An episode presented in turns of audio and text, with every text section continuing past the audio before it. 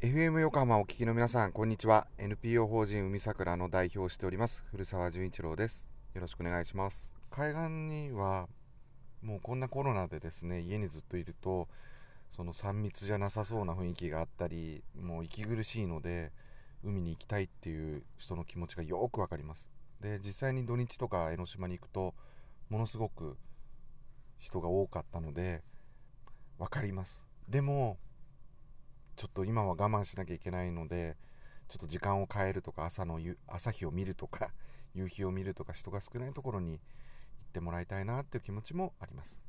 ゴミはですねやっぱり地域ごとに違うなっていうのがもう印象的であの一概にですね海のゴミは、まあ、世界的平均で約8割がですね町からやってくるというふうに言われておりますが、まあ、日本の国内から出てるところもあれば、まあ、海外から来てしまっているものもあれば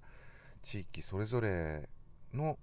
環境があるんだな。また山と山も違ったりしますよね。あと生えてる海藻も違ったりするのでやっぱり本当にそれぞれの地域でそれぞれに合ったゴミ拾いのスタイルをしていかないとさあせーのでドーンとこれをやりなさいって言ってもやっぱり海はそれぞれ違う色を持っているってことを学びました。ゴミも